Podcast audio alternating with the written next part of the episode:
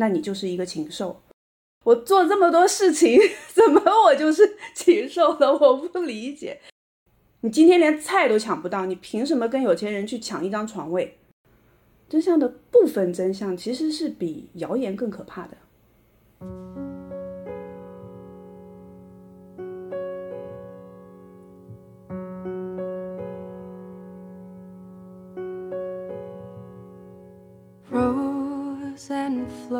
大家好，这里是椰奶电台，我是制作人椰奶。今天是五月二十六号，北京白天的最高气温已经飙到了三十五摄氏度，俨然已经可以领略到夏天的威力了。二二年的春天正在跟我们打着最后的招呼，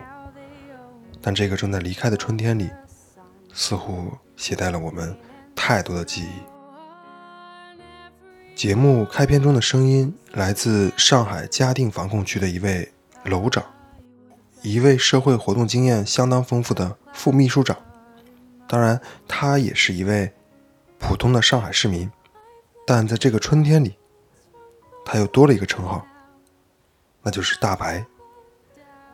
之所以穿上大白，是因为他在魔都最艰难的这段时间里，自愿且无偿地参与到了社区服务中去。在正式介绍我们的嘉宾之前，其实我想跟大家简单介绍一下故事发生的背景。两个多月以来，相信各位听众朋友们在朋友圈多多少少的也都被各种小作文或者是一些阴阳怪气的图片刷过屏，其中不乏有一些吐槽或者是同情，甚至是一些谩骂的声音。其实我看到的也类似。但是与大家可能不一样的是，我有一位朋友，每天呢都在分享一些如何从事志愿活动，如何整理志愿心得，以及如何积极的进行自救互助。今天我们将跟随这位与众不同的志愿者，一同走进真实的魔都，去听听他所经历的真实故事。那贝贝姐，来吧，简单介绍一下自己吧。嗯，行吧。嗯，大家好。呃，因为我身边朋友都叫我贝贝，那就叫嗯，可以称呼我为贝贝，没有问题。呃，我是上海人，现在嗯住在上海的嘉定区。那我们现在从三月十五号开始封控，嗯，然后中间经历了呃封控区、管控区以及防范区的来回折腾吧。现在大概已经。满月了吧，都不止了，满两个月都不止了，所以呃这段时间吧，大概是一周封控之后的一周，四月初的时候，我决定加入到社区的一个嗯志愿者的一个工作当中，嗯作为一个大白，然后参与了非常多，嗯有物资的发放，然后核酸的检测等等等等的一些工作，嗯。哦，我有看到你经常参加一些会议啊，就是参加那种很多的社会事务，你能简单介绍一下吗？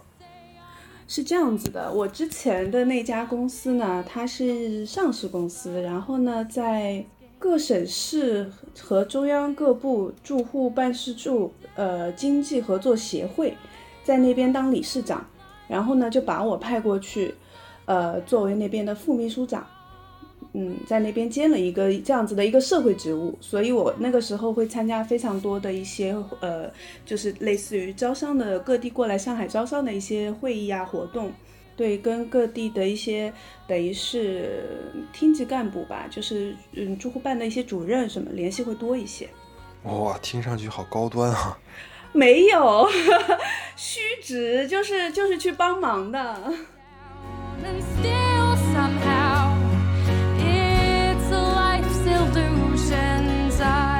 能简单讲一讲你所看到的上海疫情爆发之初的一个情况吗？嗯，其实是这样子的，就是一直以来上海它所标榜的就是精准防控，所以每一个老百姓，大家其实对上海都是很有信心的，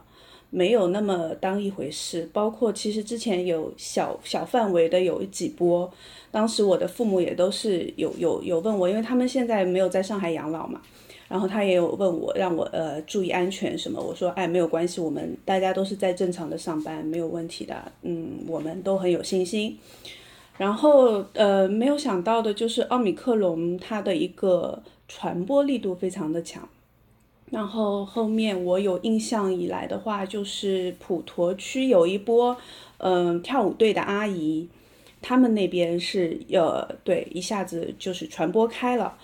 所以那个时候好像是对嘉定区的影响也蛮大的，但是其实追根溯源的话，是在华亭宾馆那边。华亭宾馆因为它的一个通风系统的一个老旧，然后设计的当时的一个不合理性，所以在里面，呃，它是作为一个那个叫什么隔离酒店。就香港那边过来的一个隔离酒店，然后是在这个环节上，通风系统的一个环节上出了问题，所以就传播开了。而且当时我的理解来说，是很多人是不知情的，因为奥密克戎它的一个无症状的概率非常高的，所以当时大家都不知情，呃，可以说是错过了最佳的一个防控期，以至于说，呃，一下子就传播开了。然后再加上以前一直以来说，哎，精准防控啊什么，呃，导致说没有特别的重视，然后预案做的不够，政府的预案做的不够，所以导致了今天这样子的一个局面。嗯，其实各种尝试吧，就是各种尝试，说是区块化，就是有段时间说是区块化，然后网格化的去筛查失败。然后再划江而治，说是从浦东，其实浦东那个时候已经有大部分的地方已经封控了的，然后直接就没有让他们中间有任何的一个采购的一个时间，然后继续推进下去，是到嗯三月二十五号吧，差不多那个前后，然后他们那边继续封控，然后给了我们浦西的人大概有四天，那就是二十三月二十六号，四天的时间。给到我们，让我们去做一些物资的采购，一个窗口期。其实那个时候有很多人都往外走，在疯狂囤货的时候，大家的心里应该是非常恐慌的吧？呃，是的，嗯，我自己因为本身是有囤囤东西的一个习惯啊，其实对我影响不是很大，嗯。然后呢？但是就是我自己经历了一件什么样子的事情，我可以跟你说一下。就当时我挺生气的，就是，嗯，我们小区的话，一开始其实有大部分的人，我觉得可能都没有我这样子的一个灾备意识的，所以他们的冰箱可能东西都不是特别多。然后等到得到消息了，大部分人会，呃，聚集在一起，菜场也好，超市也好，那么这个时候其实是。病毒传播的最好的一个时间，其实我我个人认为是不应该留这个窗口期的，它导致了更大的面积的一个一个一个传播。然后，嗯，在最开始封控的时候，由于大家可能有一些人还没有去买到菜，嗯，上海有一个是青美集团，它是做豆制品的。他提供了一个就是保供的一个套餐，里面有一些蔬菜、豆制品之类的东西。那么当时呢，就是有一个人跳出来说，他这边拿得到青美，呃，他说他是青美的人，然后给我们提供这个保供的套餐。然后有有另外一个，呃，他发了截图给我们看了，然后我看上面价格是一百五十八一套，OK。那我不知道说，呃，这个价格准确的价格是有多少？我只是说一直在问那个人，因为我是志愿者，我就比较担心说，呃，资源是有问题的，因为这个本身菜也是可能是传播源嘛，我就很担心。我一直在问对方资质的问题，然后就会有就有一个业主偷偷的来告诉我，他把整完整的截图发给我，他说这个才是青美的保供套餐，它的价格我看了一下是一百一十八。等于是他每一套中间赚了四十块钱的差价，但是他这个时候就利用大家就是恐恐慌性的那个囤货的心理，去中间去赚这个钱，而且这个人本身不是我们小区，是我们小区另外一个业主去把他拉进来的，并且他承诺我们拉拉他进来的这个业主说每一单给他十块钱的返利。这个是对，所以这个事情我非常的生气。然后这个业主把他拉进来的这个业主，骂骂咧咧跟我骂了一整天。我说我不反对你们赚钱，但是你要保证说这个东西它的它的来源是要靠谱的，它要是干净的，对不对？因为我们小区现在为止是没有羊，但是万一物资有羊的怎话怎么办？大家都一样。又要风控起来，就是属于足不出户，是不能出家门的，那大家日子是很难过的嘛，对不对？而且其实那一个人他本身是不是那个青美集团保供的人员，他也是中间倒一手的。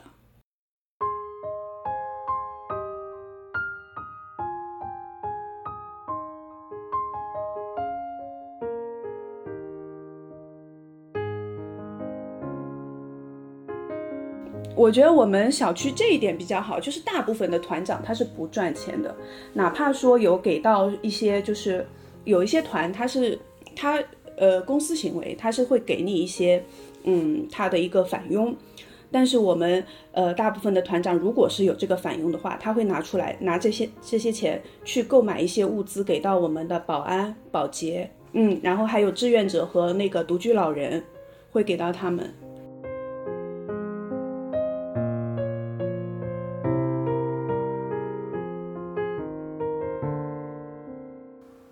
社区团购这种方式感觉有些过时了，但是好像这种采购方式在疫情期间好像发挥了非常非常重要的作用，而且那种各大的互联网平台基本上都瘫痪了，或者说是能力有限。除了这种社区团购的方式以外，还有别的采购方式吗？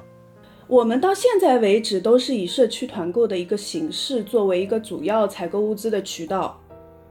其实最早的时候是很难的。最早的时候，每一个人都在问：“哎，你们谁有资源？”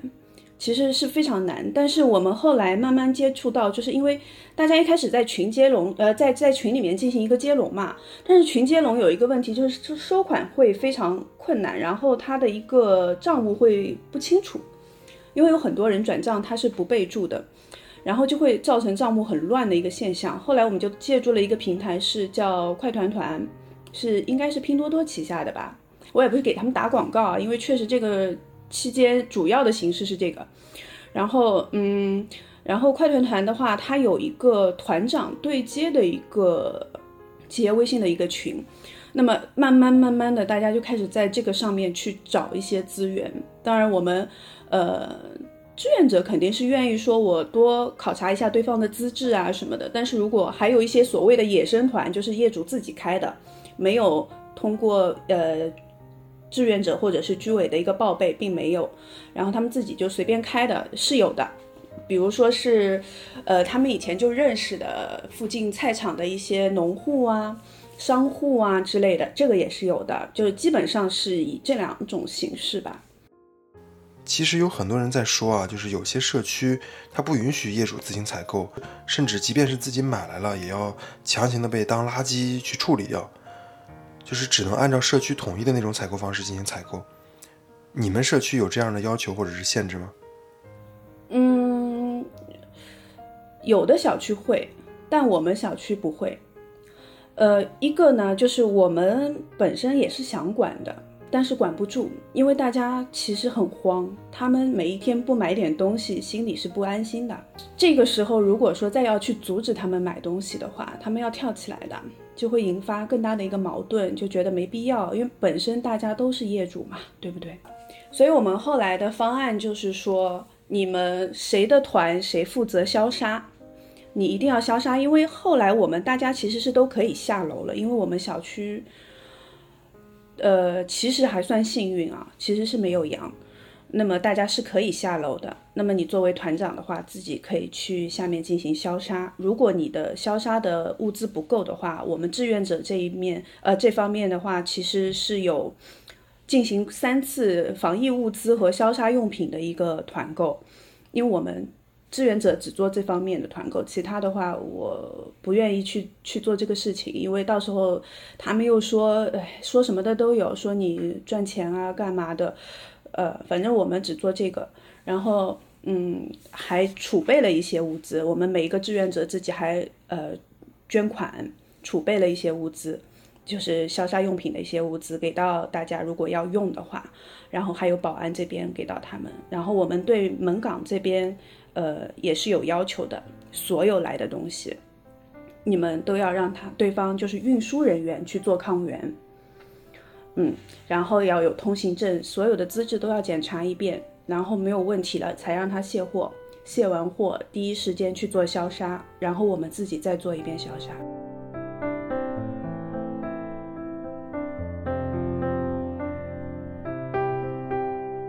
前面你有提到自己是志愿者，那是什么原因，又是以什么样的方式加入到这个队伍中的呢？志愿者报名，报名就行了。呃，报名，然后他会是这样子，就是呃，考察一下你有没有打疫苗，然后呃，你是去做一次核酸，嗯，如果是党员的话，优先考虑。呃，整体我们小区的志愿者不算少，我看有我们小区不大，大概一千一千来个人，但是志愿者的话，目前大概四十几位吧。但是经常出来的就那么几位，经常出来的就就二十来个人，都是小区的业主，而且而且对我们小区怎样管控，对我们也是怎么管控。嗯，一开始是居委发出这样子的一个需求，然后呢，呃，因为本身我们小区每一栋楼都有楼组长，是平时配合居委工作的嘛。然后其中一位的楼组长本身是非常非常热心的一位阿姨。然后他的儿媳妇是一名律师，那么，呃，他也是心很好，所以等于是我们小区这一次这一波的一个，嗯，那个志愿者就是由他挑头组织起来的，就是这位女律师，嗯。志愿者们主要的工作内容是什么呢？运送物资，然后不是还有发那个，呃，就是一开始封控期的时候，封控期的时候是大家是不能下楼的嘛，那么我们就是呃要帮大家运输一下，就是嗯团购的一些物资啊，然后呃采购去那个叫什么，在居委那边有保供的套餐是可以进行采购的，然后这些采购的物资也是我们分发的。发抗原，然后检查就是出入证，因为我们现在是每天可以出去半个小呃四个小时嘛，每天可以出去四个小时，嗯，然后要检查那个证，然后要检查他们的抗原结果。核酸检测这些工作都是你们来做吗？呃，都是我们协助的，就是除了捅喉咙这件事情是医生做的，其他都是我们志愿者做的。志愿者们是有偿的那种呢，还是就是那种无偿纯志愿类型的服务呢？纯志愿的，我们不光出力，自己还要出钱。因为其实呃，居委那边，居委居委那边，他的大白的装备是不够的。我们现有的这些都是居委发一部分，然后我们自己采购一部分才用的。然后，呃，像二级防护的话，就是那个俗称的小蓝的那个防护服，那个是是可以用的。但是那个其实它的一个防护级别不够，所以一般有大批量的物资，如果我们嗯评估说风险会比较高的话，都是要穿大白的。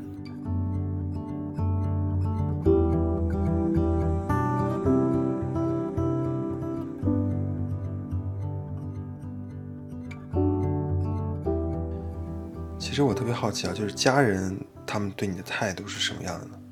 我爸妈那边我一开始没敢讲。看你的朋友圈，感觉愚公应该还是很支持你的吧？对他还是蛮支持我的，就是一直以来，不管我想做什么事情，他还他都蛮支持我的。我的想法很简单啊，我去做志愿者的想法真的很简单，我就是觉得说，可能病毒这一块你们没有我了解的多，但我在我的专业范围内。我所知道的，尽我的能力去保护这个小区。其实保护了这个小区，就是我保护了我自己和我的家人啊。我的想法和初衷就是这么简单。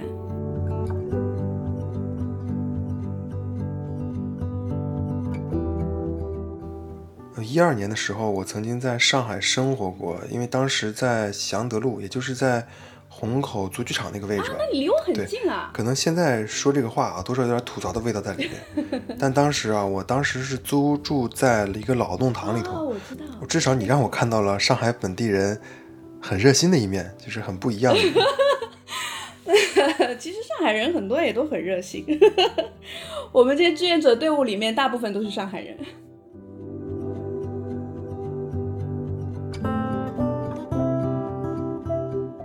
网上其实有很多留言啊，就是相对于你们这样无偿志愿的一种行为，其实有很多留言在说什么，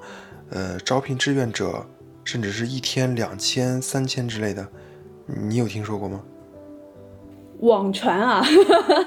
网传我也看到过，就是它是这样子的，呃，日薪两千什么的话，就是具体的这个日薪到底有多少我不知道，但是那个其实是去方舱，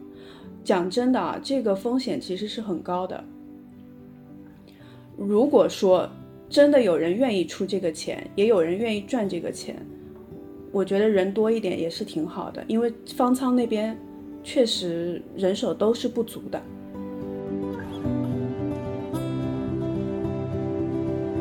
还有一种网传啊，就是说方舱的生活条件非常好，那种甚至是，甚至是好多时间到了需要离开的时候，很多都不愿意回去，因为他们失业了嘛，无家可归，没吃没喝，在方舱里面至少可以不用担心吃饭和住宿的问题。因为我有一个朋友，他正好也是。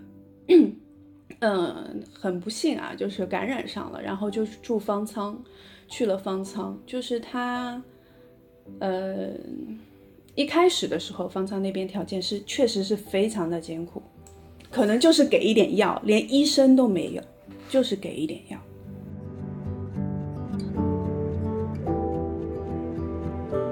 嗯，对，谈到这种网传的消息啊，就是也有说是从方舱出来，小区不让进。就是很多无家可归，呃，你所看到的实际情况又是怎样的呢？呃，也不至于，也不至于，嗯，因为每个小区几乎都有都有从方舱回来的，但是是这样，就是呃，因为我本身是学生物科学的，我对病毒也是修了大概有一年的病毒学嘛，呃，所以呃，我是知道，就是现在可能。无症状，但是我想说的是，无症状并不代表这个病毒不再侵害你的身体。很多人没有意识到这个问题，所以大家其实我一直都说，如果每个人都可以做到很自律的话，疫情也不至于说会发展到今天这个地步。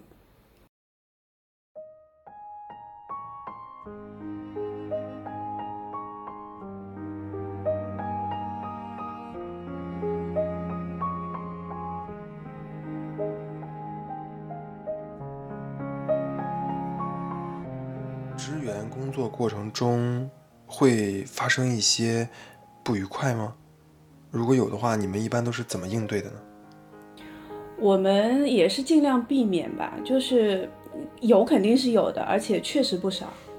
因为每个人都有自己所要承受的压力嘛，这个我是很理解的。然后像我们志愿者团队里面也很有意思啊，我们几个女同志呢都是暴脾气。容易起冲突，但是我们志愿者团队里面几个 几个男生呢，就是脾气相对就比较好，他一般就是主和嘛，就一直劝嘛。因为我们几乎每一次核酸多多少少都会有一些冲突，尤其是一些老年人，他可能想要插队呀怎样，就因为我们其实自己工作也没有做好，就是我们一直是有留有一个爱心通道的，可能。嗯，上网课啊，然后八十岁以上或者是三岁以下小朋友啊什么的。但是我们自己因为经验不足，然后管呃就是管理的经验也不是特别的足，所以就是每一次都会遇到一些问题。但是每次遇到问题，我们下一次就尽量去改善它。但是在这个过程中也是没有办法去避免说会有冲突，没有办法的，就是大家年纪尤其年纪大的，就是我就觉得有一些年纪大的他。脾气依然在，然后就是开始就会就会很不高兴，因为遇到在上海遇到这样子的事情，可以讲是非常不可思议的一件事。我是从来没有想到过，在上海会有一天有人吃，就是大家会吃不上饭。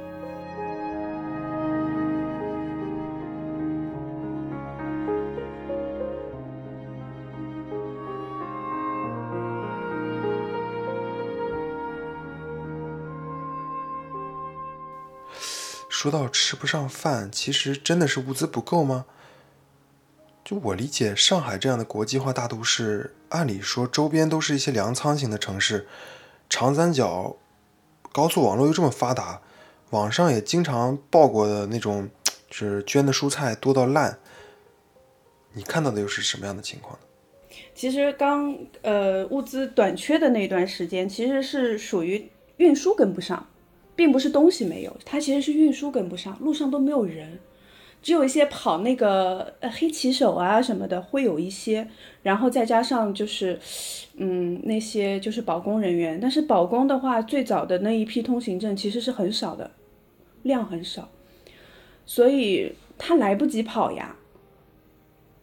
其实是一个根本不是不是供应的问题，其实就是中间运输的环节出了问题。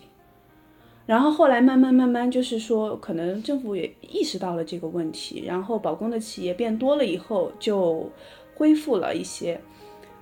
呃，我这样说吧，现在的上海人家里物资前所未有的多，前所未有的多，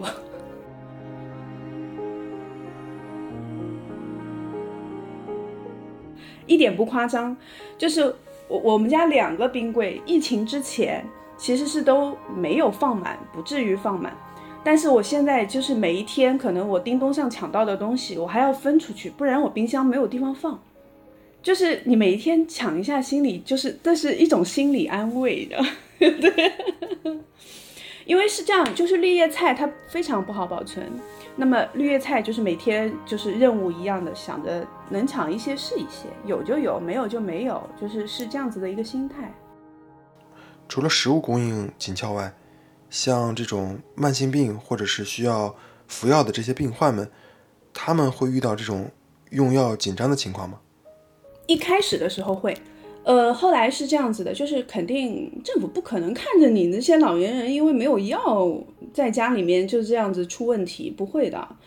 然后就是，呃，虽然说我们家没有这样子的一个情况，但是我也一直在嗯关心这些事情，因为确实小区里面有很多人需要。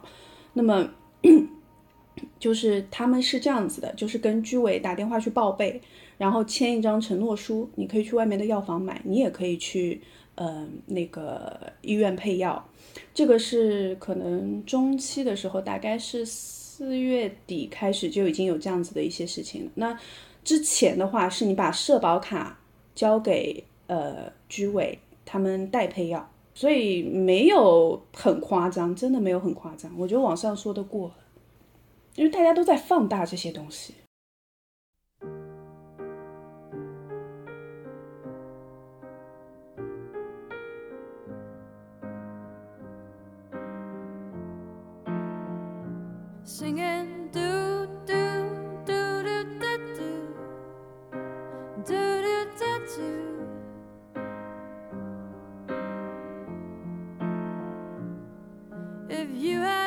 经常有看到你在分享有限的食物供应条件下，还会，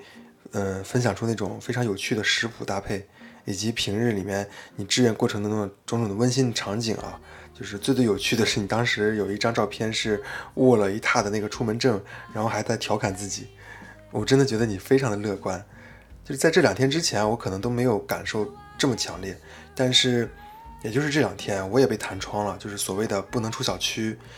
但相对于家家门都不能迈出去的这种，可能要相对好一些，但确实是感受到生活工作受到了极大的限制，就是整个人的状态和情绪都不太好。就对你能够保持这种乐观积极的心态啊，真的是相当相当的佩服了。你能够分享分享你是如何看待疫情或者是如此高强度的一个管控吗？我那个时候其实是鸵鸟心态啦，就是我知道我看这些东西我会不开心，然后我也知道说我没有能力去改变这些事情，那我何必 何必要让自己去过这样不开心的日子啊？我就把自己的小日子过过好就好了，每天把一日三餐过过好就已经很不容易了，对不对？我想一下今天吃什么。想一下明天吃什么，我还需要采抢一些什么菜，然后我想一下下一次核酸采样的时候需要怎么样去改善，就是说人与就是就是不要那个人流的那个动线怎么去设计，不要说交叉呀什么的，对吧？我去想一些真正有用的，就是把眼前的事情做好的一些事情吧。就是上面的政策怎么样，我是真的无能为力。但是如果说，我们小区要做核酸，我不管你今天要做核酸这件事情是不是合理，但是我要保证我们的居民做核酸的时候不会发生交叉感染，这个是我能做到的。没有结果啊，去想这些糟心的事情有什么结果呢？没有结果，我也没有能力去改变。我现在考公务员，人家也不要我，是不是？年龄不行，对吧？我不允许，是不是？就是，所以我就觉得说，没有我我，当我没有能力去做更高层次的事情的时候，我只能说把现在我自己所处的这一个层次的事情去做好。因为这是我所我所看到的东西，就是因为我们作为志愿者，一定看到的更多一些，比普通的居民看到的更多一些。很多人出来说：“哎，你们居委怎么这样做事情？”我说：“居委一共就五六个人，他要管八个小区，上万人，你们自己来做一天的志愿者。”我说：“你们哪怕做一天的志愿者，你们都知道居委的工作有多难做，而且他们说了不算呀。”他们没有权利的，他们也是听上面上层领导的安排的，对不对？骂居委没有用啊！我听你说了这么多，其实 我也想分享一个我最近的一个经历啊，就是在我昨天排队的时候，我带着老婆孩子去楼下做核酸，因为是那种集采啊，就是那种因为现在嗯做核酸比较频繁嘛，嗯都是那种集采湿混一的那种，就是十个人用一管。到我们家就是到我们家三口的时候，正好正好轮到了我们换一个新管子，俗称的小队长。对，网上调侃这叫小队长。其实理论上我们三个人谁拿着这个管子去做都是可以的，就是一起过去就行了。但不行，登记管子这个人啊，就必须说是我媳妇儿拿着这个管子，而且登记管子这个人啊，就必须是让我媳妇拿着这个管子，而且口气特别大的那种，就是说话特别不中听的那种。好像我们三个人就像是那种犯了错事儿那种孩子一样，我其实当时有点压着火，没有吭气儿。但是当我们真正走到那个做核酸的窗口的时候，取样、捅喉咙、去检测的那个护士啊，就又说了一句说：“要不小朋友先来吧。”可能因为当时也是居家太久了，到大中午的很热、很热、很热，情绪也不太好，所以一直压着的火，听到这么一句话，我一下子就炸毛了。就扭头就冲着那个刚刚登记的人说：“我说你不是非让我媳妇儿先做吗？为什么到这儿来又不讲究了？你明明是混菜，你懂不懂什么叫混菜？你要是懂你就说，你不懂你就别瞎指挥。然后你还是在那坐个板凳，对吧？我们都是太阳底下排队了一个小时了，你就不会客气点说话吗？然后就巴拉巴拉巴拉，之后我就说了他一通，就是一通发泄之后啊，理论上其实他确实是不在理，所以他也没有去。”撅我，他可能气得也挺脸红，但是他确实不知道该怎么说我，所以当时呢，就是我只是觉得我替我媳妇儿出了口气，但是我听完你讲到这里啊，我就感觉十分的惭愧。其实道理多多少少都懂，但是真的平心静气的去听你分析下来以后，是完全不一样的一种感觉。尤其当知道还有你这样无偿服务群众的志愿者的时候。我真是心里真是特别特别的惭愧。呃，我不知道你们北京是怎么样的，就是我们上海这边，就至少我们这边的话，就是，呃，扫那个核酸码的是人，就是给你拿管子的那个人，他其实是居委的人，他不是医生，然后只有在那边捅嗓子的才是医生。嗯，因为大大家没有做过统一的一个培训嘛，所以他们的认知不一样，很正常。医生只是从他自己的角度，十人混一管，我无所谓，你这一管里面谁先做嘛，确实是无所谓的。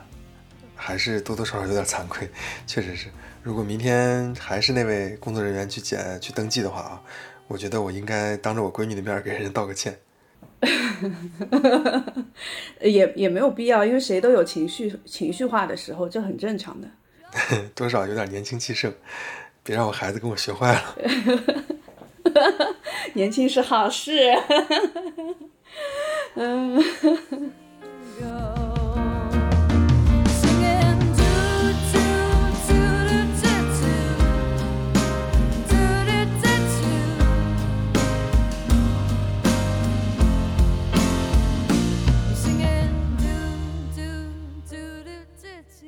我那天看到一句话，我还挺伤心的，就是，就是我那天在朋友圈看到有人发了一句话，就是说疫情至此，然后发生了这么多悲伤的事情，因为有一些额外死亡的一些，就是死亡，呃，超额死亡应该算是，就是他可能不是因新冠而死，但是他可能是因新冠没有办法就医而死啊什么，就是类似于这样子的一个超额死亡的事情这么多。他说：“经历了这么多，上海封控两个多月，两个月了，就是如果说你能到现在为止还保持一个很乐观的一个心态，你并并不觉得有什么的话，他说，那你就是一个禽兽。”我听了这句话，我觉得就呃，看到这句话我非常难受，就是怎么就没有人性了？我做这么多事情，怎么我就是禽兽了？我不理解。就是超额死亡这件事情，即便没有疫情，或者说即便我们现在躺平，不是按照现在的一个防疫政策去进行的，在国外它也依然在发生。你今天连菜都抢不到，你凭什么跟有钱人去抢一张床位？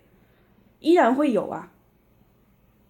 只是说你可能当时自己生活的好好的，你可能不去在意这些事情，但不代表它不再发生。所以我觉得现在很多人说话，他可能看到的是比较片面的，然后他所理解的事情可能只是说真相的一部分，真相的部分真相其实是比谣言更可怕的。他只让你看到了很糟糕的一面，他没有让你看到说后面这些事情都得到了解决的那一面。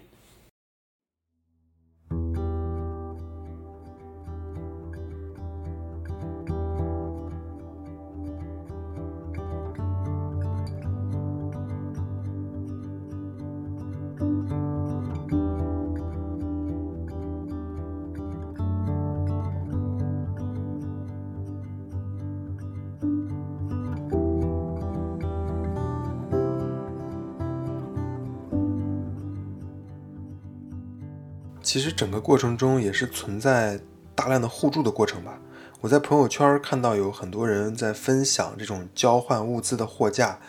甚至在抖音上很多人都拍成了段子。就是你们有经历过这样的情况吗？呃，货架是呃货架，这个货架是我们家的，就我们楼的这个货架是我们家的。然后我因为确实家里东西也多嘛，我就陆陆续续拿出了非常多的东西。去呃去到下面，然后包括说还有，呃家里因为我们家有猫嘛，然后还有一些猫的零食啊什么的，猫粮啊什么的我都拿下去了。然后底下的小朋友会拿去喂那个小区的流浪猫，小区的流浪猫都饿惨了。嗯，其实我们小区物嗯就是在一开始风控，大家物资比较短缺的时候，嗯，因为我们家真是什么都不缺，什么都有。其实最早的话，就是我送出去的东西会很多，然后，嗯，对，基本那个时候其实都是无偿送出去的，因为其实人家没有什么东西给你可以给你换的。然后，呃，而且那个时候是足不出户的，也就是我们不可以出自己的家门，那么东西只能坐电梯上上下下，包括我送出去非常多的一些消杀用品，我说你们别的，我说可能我。吃的什么的供不上整一栋楼，但是我消杀用品都有。我说就是你们自己一定要注意消杀，不管外面进来什么东西，只要经过别人的手，碰过别的东西，一定要做消杀。这个是我那时候比较坚持的，而且我们每一天我的楼道里面，我都会自己亲自消杀一遍。嚯！那整个楼都是你要自己消杀一遍吗？那你这觉悟可真是太相当可以了。这是没有办法，要保障自己安全呀，不高尚，就是保障自己安全。然后后来后后来物资慢慢丰富起来了之后，就是嗯，可能有的人参加了这一场团购，但是他错呃其他人错过了，然后因为团购的话，它其实要求的一个起订量会非常的大，然后大家会慢慢的就是说我可能比如说订了十斤菜，我分五斤出来，呃，去跟人家做交换什么都是有的。然后可乐在那个时候成为了一个顶流，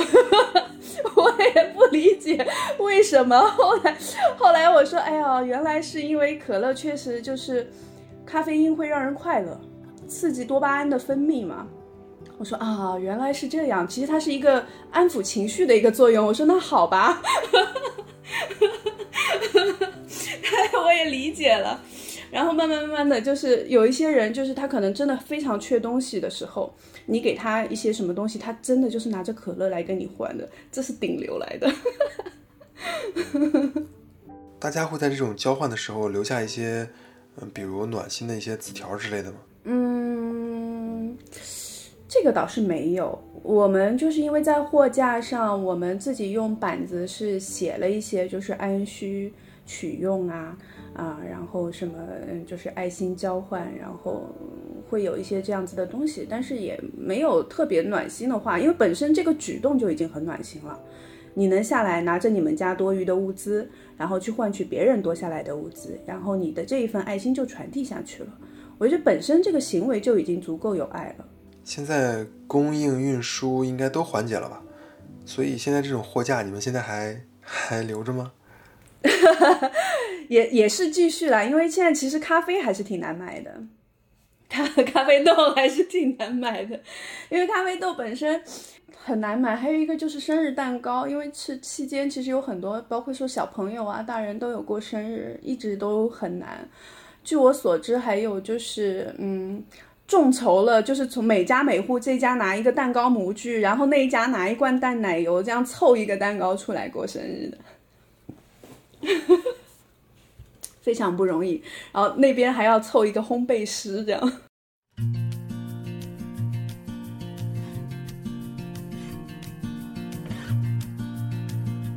是我们小区有一个，我们一直叫她，嗯，仙小仙女姐姐。他其实他年纪也不大啊，就是，但是他每一次就是可能在我们有大白人的那个出勤任务之后。他就会给我们去做那个，嗯，呃，银耳羹，然后给我们去卤一些，呃，鸡蛋呐，然后一些一些一些，呃，反正就是卤味的一些东西，然后，呃，分发给我们志愿者，嗯，这个确实是，呃，就是比较温馨的一件。其实大家都是普普通通的一个住户嘛，嗯，然后，呃，我们可能。嗯，志愿者的门口有的时候就会被投喂一些东西，你可能也不知道是谁。对，就是你会觉得说你自己付出是是是会被人看到的，然后你就会觉得说这是被大家接受的。对，因为一开始我可能想的没有那么乐观，就是我是觉得说，因为我是我们楼道的一个通知的一个群主。然后就是一开始所发布的这些通知，其实都是限制每一个人的行为的。我我我认为说，就我一开始的想法就是觉得说，哎，你们一定很讨厌我吧？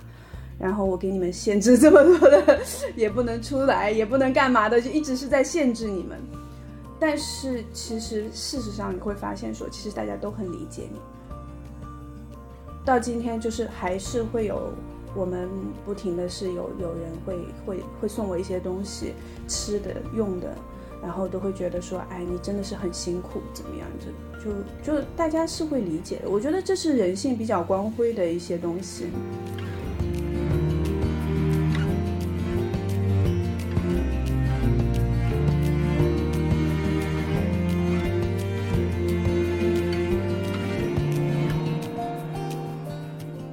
就在。咱们录制节目的今天啊，上海各大媒体其实已经发布了一个消息啊，就是社会面清零了。但是好像看起来数据好像还是在有新增。这个新闻里听听就好了。其实是社会面清零呢，是这样子。我们我我讲一下我们这边区和我们这边是我是呃嘉定区南翔镇嘛。然后南翔镇这边是这样子的，一开始我们就是也是防范区，然后号称社会面清零，OK，然后大家其实是拿了那个通行证可以出去了，每天四个小时。OK，那就只有四天时间，统共就出去了四天时间，马上回来就发现有阳了，就有小区有阳了。OK，就叫停这件事情了。就是其实是这样子的，因为奥米克戎它是在物体的表面会附着，尤其是冷冻的，他们真不怕这些病毒，它是不怕的。所以在冷冻的一些水产的一些产品啊什么，如果但凡消杀有一点点失误的话，很有可能就会继续感染下去，就是继续爆发。你一个不小心就会继续下去。感觉这两天的北京物资供应上面已经充分吸取了你们上海的教训，但是好像疫情还是在恶化，就是每天的新增还是非常的多。就作为一个经历过这种风暴洗礼的过来人啊，你最想跟北京的朋友们，或者说是或者说是更多此刻正在遭遇劫难的朋友们说点什么吗？多多囤点货，多囤点货，然后其实就是你心里就会有有安全感嘛。然后所有的东西要做消杀，因为我我自己是推荐一下我自己家里面消杀的一个一个流程。其实一一直对一直以来我就觉得这是这是很重要的一件事情，因为你不管怎么样，你始终没有办法去跟外界隔绝的。所以我们能做的可能就是说，外面来进来的东西，我包括说我自己的外套啊什么的，我们要怎么样去做一个消杀？首先一个就是说，我们要选，比如说，尤其是家里有小朋友的，可能我要选次氯酸去，或者是双氧水去做那个消杀。但是次氯酸呢，就是它需要停留一段时间才会有作用。其实最好的其实是酒精，但是酒精它的安全系数没有那么高。如果说要选用酒精，在室外喷，远离就是火星、电源，就是类似于这样子的东西，就是任何可能产生危险的。然后买一台紫外线的消毒灯，我们家是有一块区域是专门用来消毒的，就是专门就是用这个灯一照，我门一关，我人就走了。因为紫外灯其实人是不能多照的。有小朋友啊、动物啊，什么都是不能多照的，因为我们以前拿紫外灯来诱发果蝇去呃基因突变的，所以这个东西我知道是可以诱发突变，所以非常不好，就是你一定要远离它，眼睛啊什么的都不要直视。你把灯一开，就是辟开一个区域，专门是用来消杀的，然后你把灯一开，你就走掉，嗯，一个小时。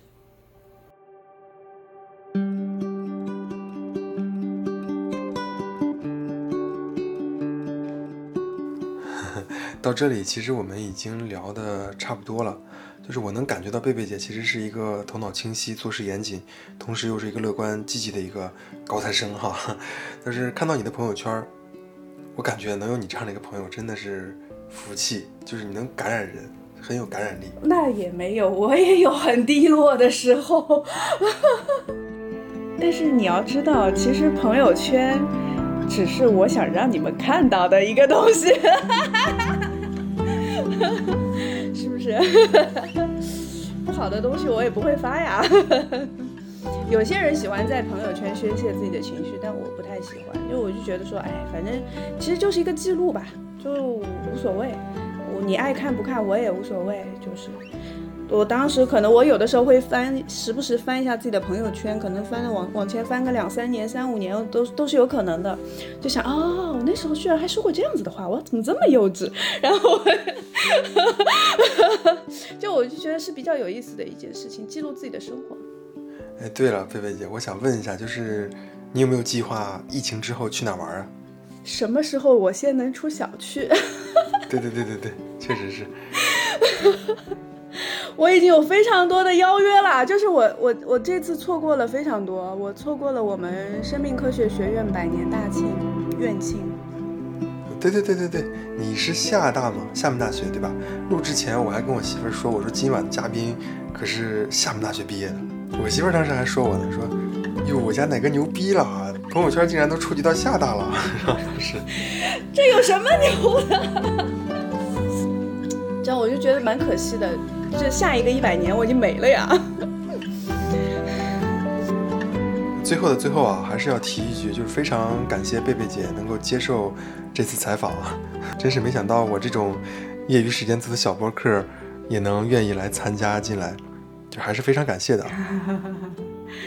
你不嫌弃就行。哪有哪有，希望每一期的故事都能给嘉宾们带来一些不一样的感受吧。我还是希望自己能把内容做到自己能力范围之内的最好吧。很有意思啊，这个。就是时间有限，做的慢了点。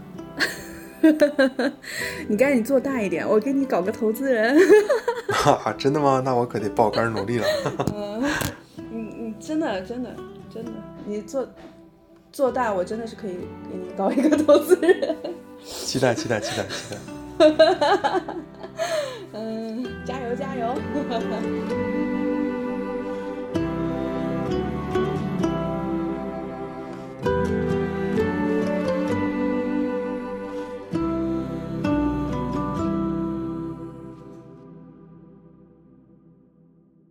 故事讲到这里，其实已经告一段落了，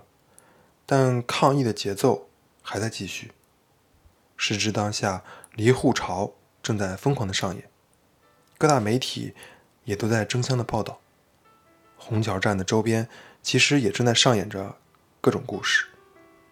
不可否认，很多人正在经历着困苦，甚至是整个人生中的低谷。但什么又能比生命更重要呢？只要活着，就有一线生机；只要生命还在，希望就在。我真诚的祝福大家放下偏见，互投温暖。多一些互助，少一些无意义的伤害。无论什么原因，无论什么地点，真相就在那里。它不会随着谁的一句话，或者是时间而发生改变。让我们共同期待一个秩序恢复的夏天。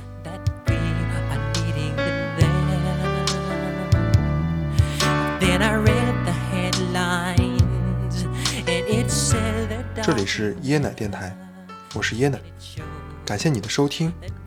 如果对故事背后的经历感兴趣，或者想向我们投稿或留言，欢迎关注我们的公众号 Lucky Jasmine，或者通过我们的工作人员加入听友群，微信名称就是椰奶电台的全拼。这里是椰奶电台，我是制作人椰奶，我在等你，我们下期见。